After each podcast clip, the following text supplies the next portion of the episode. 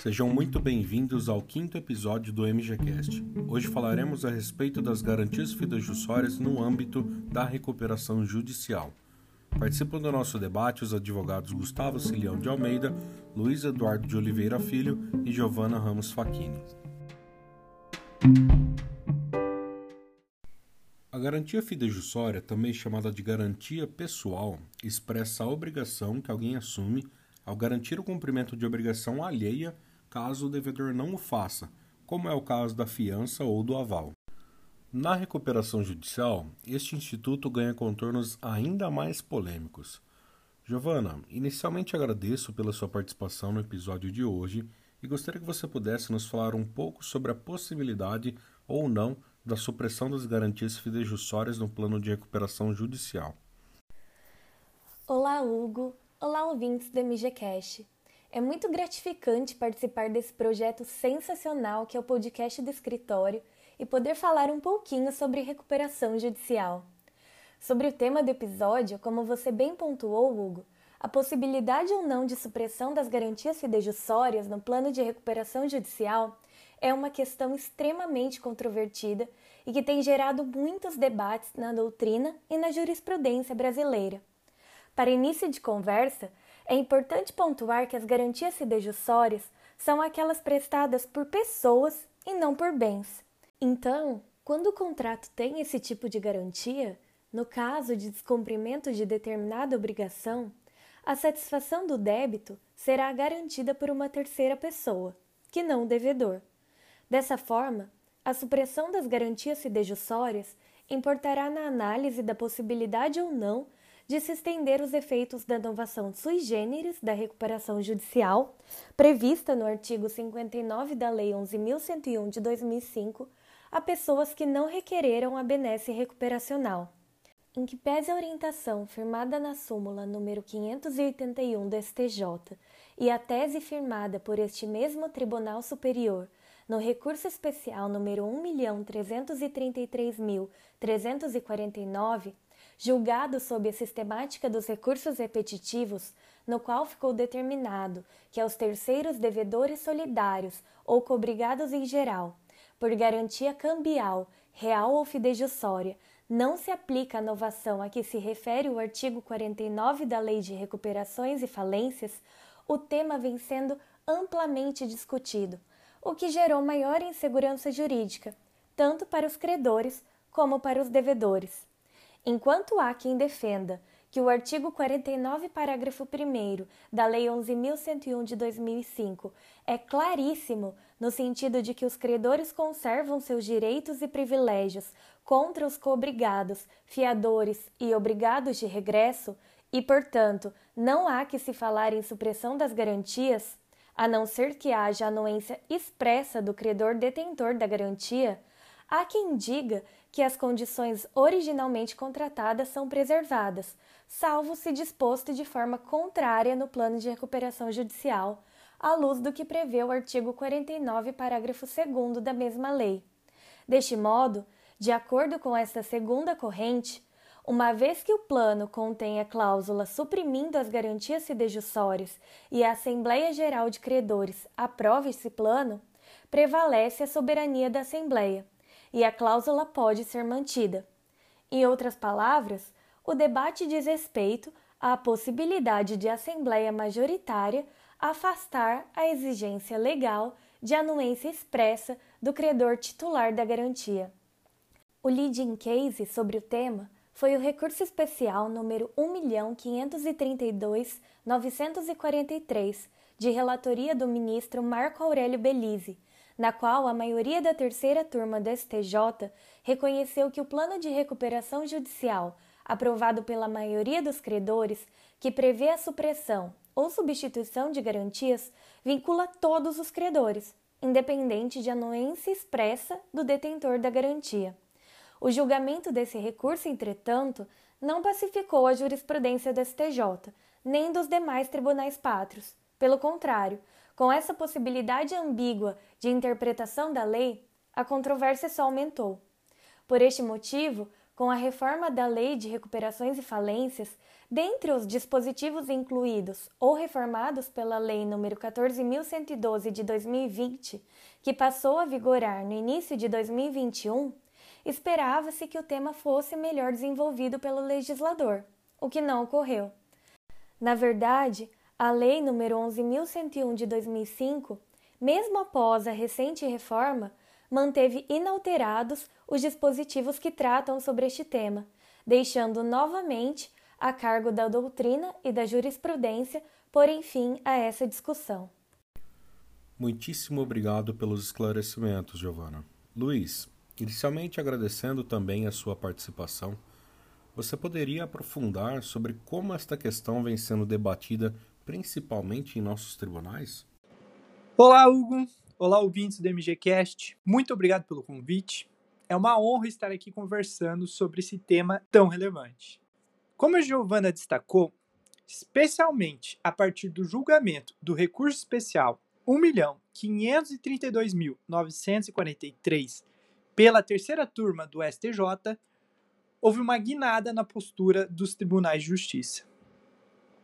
Aquilo que estava aparentemente caminhando rumo à pacificação, no sentido do reconhecimento da ilegalidade de se impor aos credores que não anuíram expressamente com a cláusula que previa a supressão da garantia fidejussória, voltou-se para a possibilidade de aplicação da referida previsão indistintamente, ou seja, a todos os credores, anuentes, não anuentes, presentes ou ausentes. Não passou muito tempo, muitos tribunais de justiça começaram a seguir o entendimento da terceira turma do STJ. Um dos poucos que se manteve firme, baseando-se no entendimento do voto divergente, de autoria do ministro João Otávio de Noronha, foi o Tribunal de Justiça de São Paulo.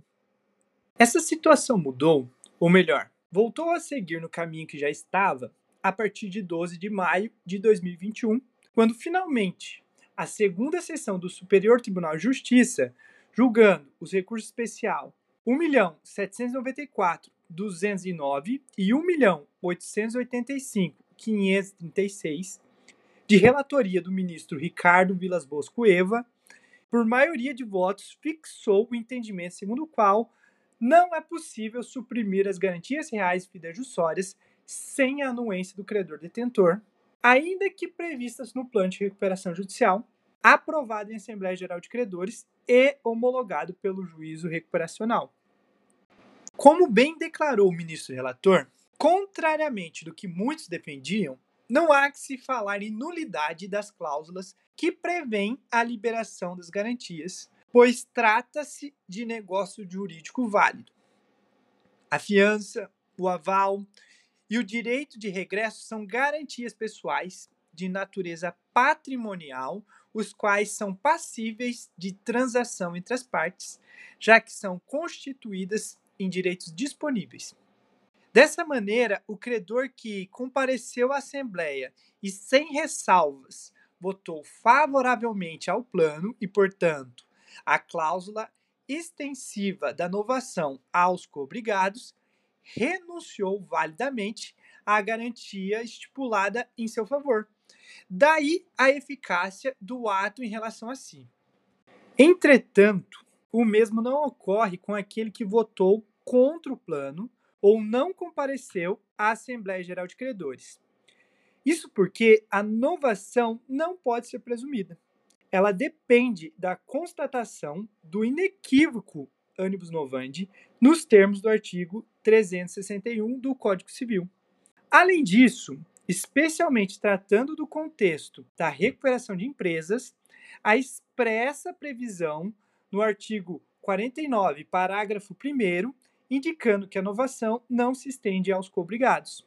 Logo, não havendo manifestação expressa do titular do crédito com inequívoco ânimo de inovar em relação a garantias, não há que se falar em liberação da garantia.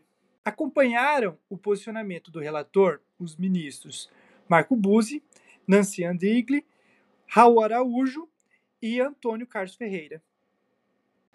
O ministro Marco Aurélio Belize abriu divergência e foi acompanhado pelos ministros Moura Ribeiro e Paulo de Tarso Sanseverino. Segundo eles, mesmo para aqueles que tenham votado contrariamente ao plano de recuperação judicial, a cláusula que afasta as garantias é válida e eficaz para todos os credores da classe. Haja vista que deve-se respeitar a soberania dos credores. Nesta linha, considerando que a representação dos credores se dá de maneira coletiva, restringir a supressão das garantias, tal como previsto no plano de recuperação judicial aprovado pela Assembleia Geral de Credores, a apenas os credores que tenham votado favoravelmente nesse sentido, seria conferir tratamento diferenciado aos demais credores da mesma classe o que iria de encontro à deliberação majoritária. Vale mencionar que o ministro Luiz Felipe Salomão apresentou uma terceira via de posicionamento, ao propor uma solução intermediária para a questão. Aqui, quanto à garantia fidejussória, entendeu-se que a concordância do credor é necessária, por força do disposto no artigo 49, parágrafo 1 da Lei 11.101 Contudo, quanto aos direitos reais de garantia, deve-se observar os efeitos do plano de recuperação judicial, pois todos os seus elementos podem ser alterados, substituídos e até suprimidos. O referido posicionamento restou isolado no julgamento.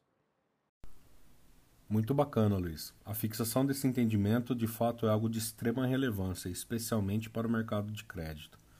Gustavo, assim como aos demais colegas, agradeço pela sua participação e para finalizarmos indago. Como esta previsão de supressão das garantias é apresentada aos credores e quais seriam as suas consequências? Olá, Hugo e ouvintes do MGCast.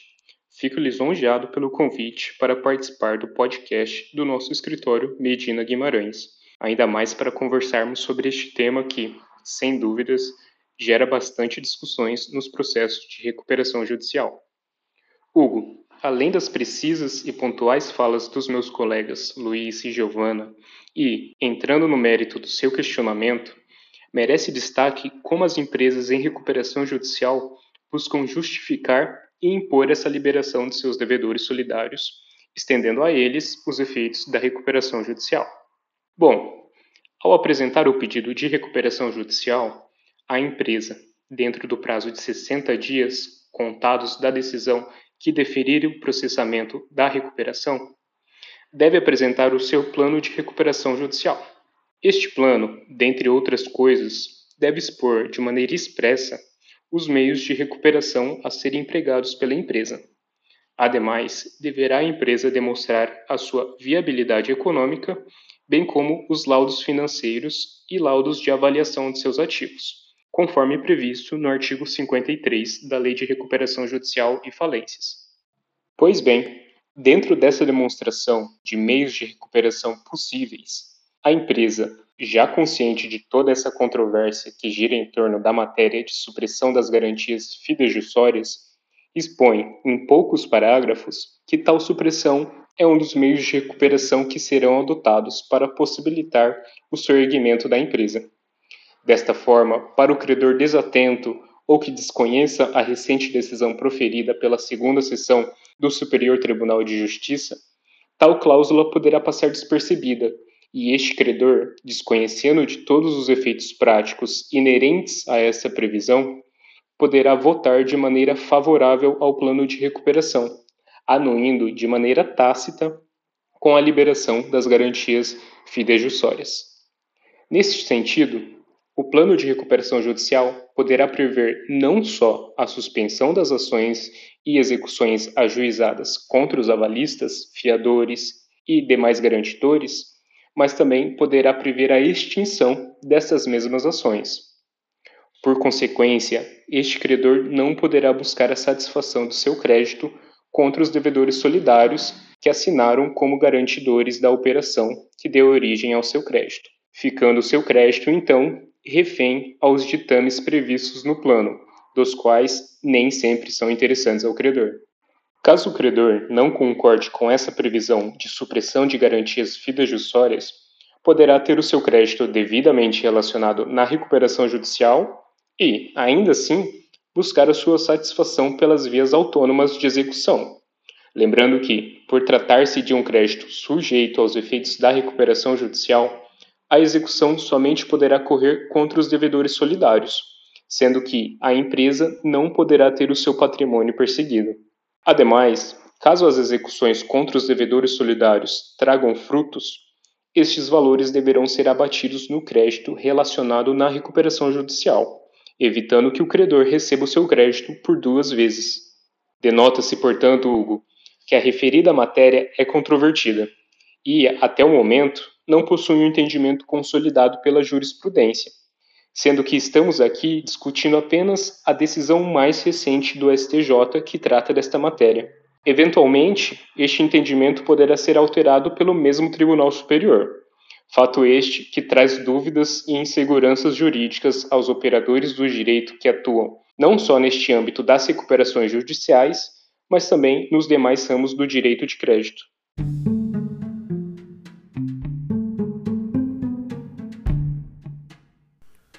Finalizamos aqui mais um episódio do MGCast. Esperamos que vocês tenham gostado. Para acompanhar mais conteúdos como estes, acesse o nosso site medina.dv.br e siga as nossas redes sociais no Instagram, LinkedIn e Facebook. Um forte abraço.